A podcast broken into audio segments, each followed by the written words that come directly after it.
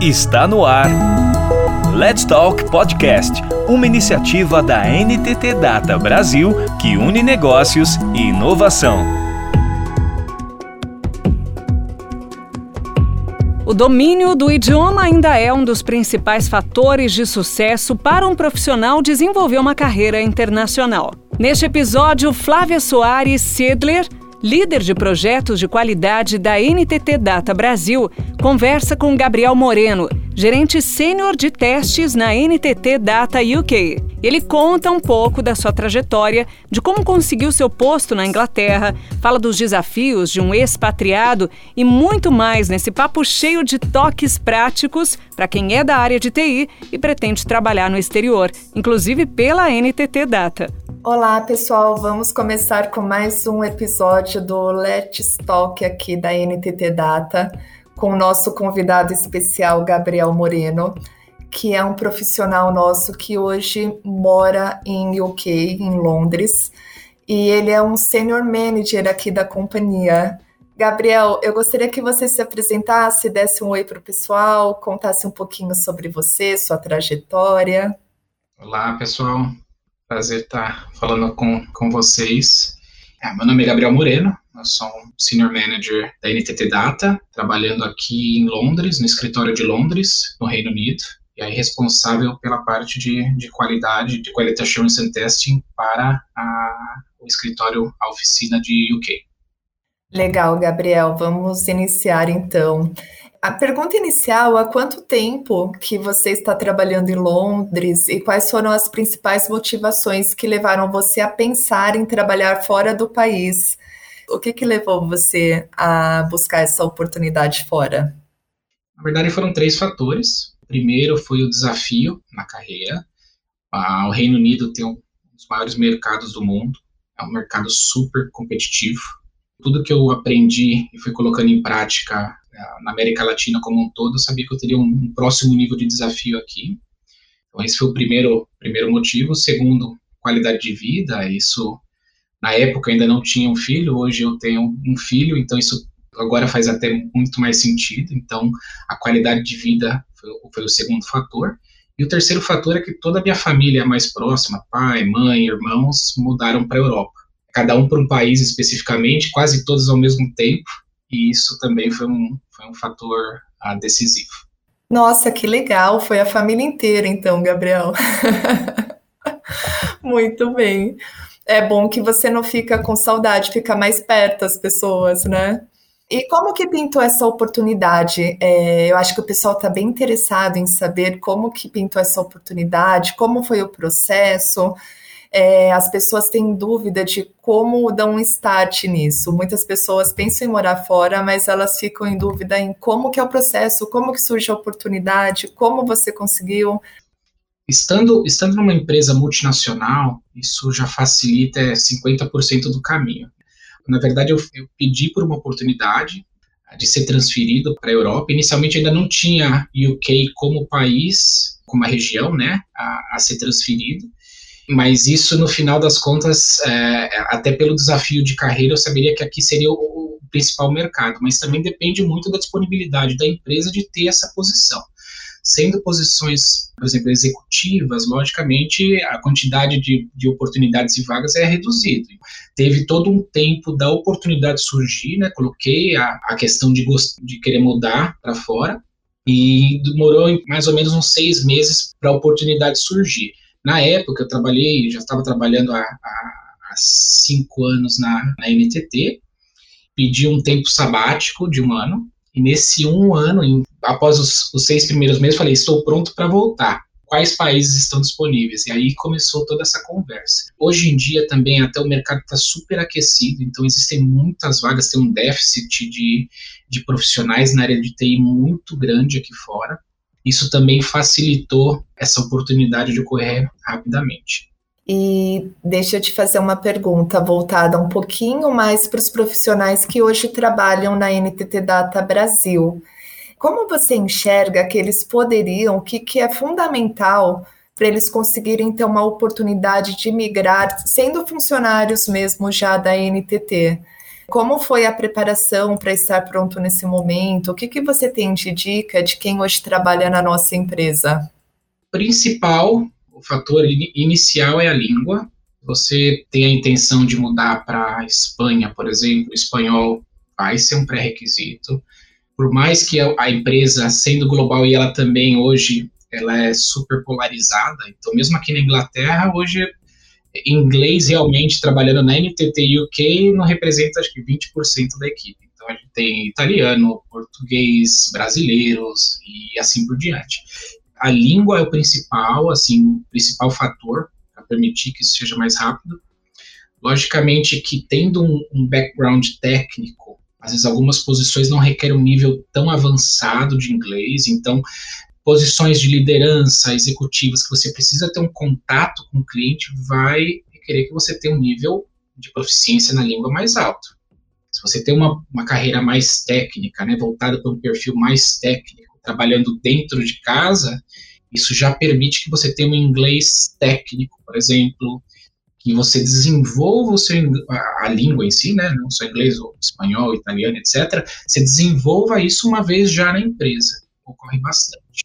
Esse é o primeiro fator.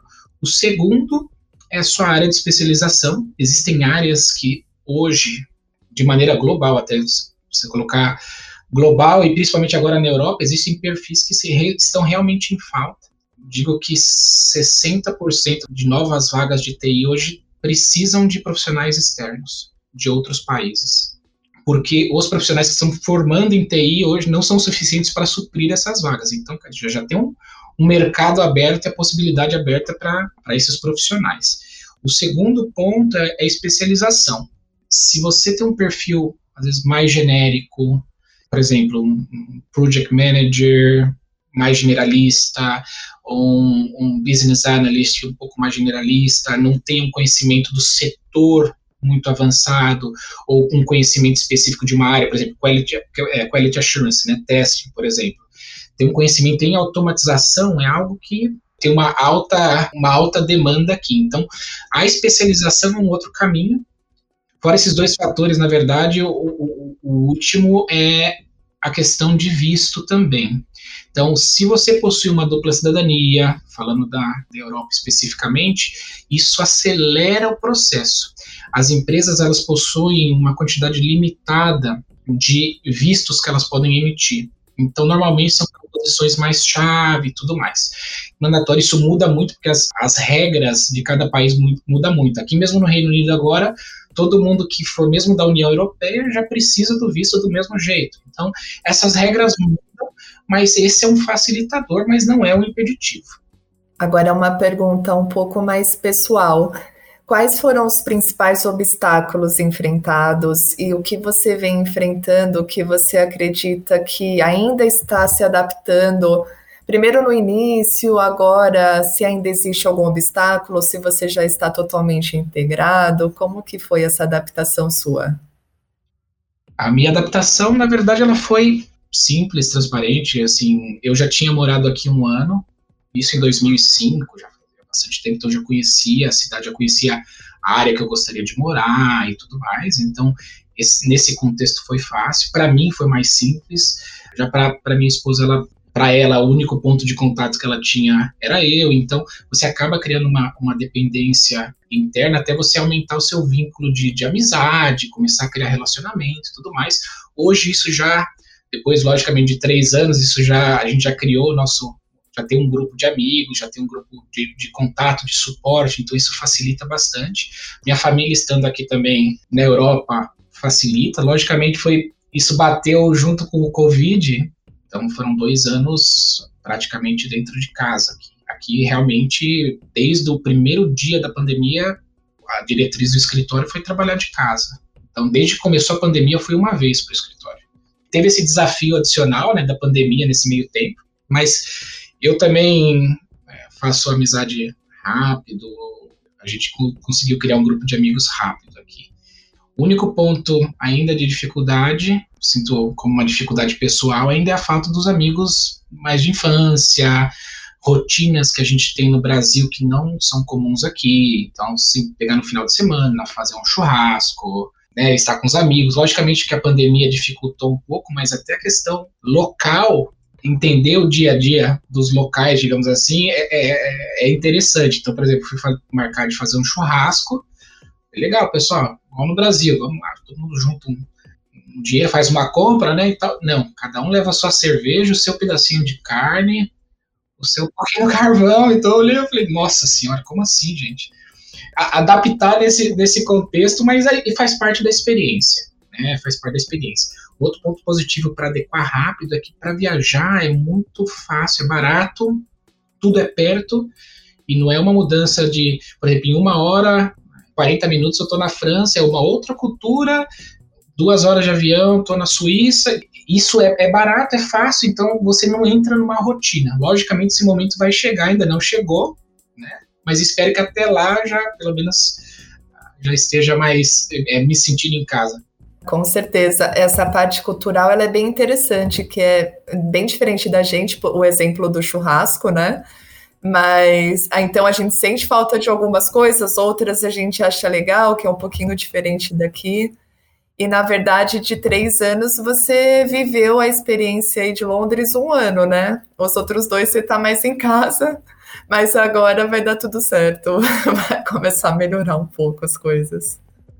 E até pela questão profissional, acho que, que, que vale a pena, a pena mencionar, né? O grupo ele é bem tem pessoas de todos os países, então dentro da NTT a, a, existe a, a diversidade é, é, é, bem grande, tem contato com pessoas de diversos países, você vai aprendendo um pouco da cultura de, de outros países, até o modelo de trabalho, às vezes até algum tipo de posicionamento numa reunião, para o inglês, ele acha agressivo, por exemplo.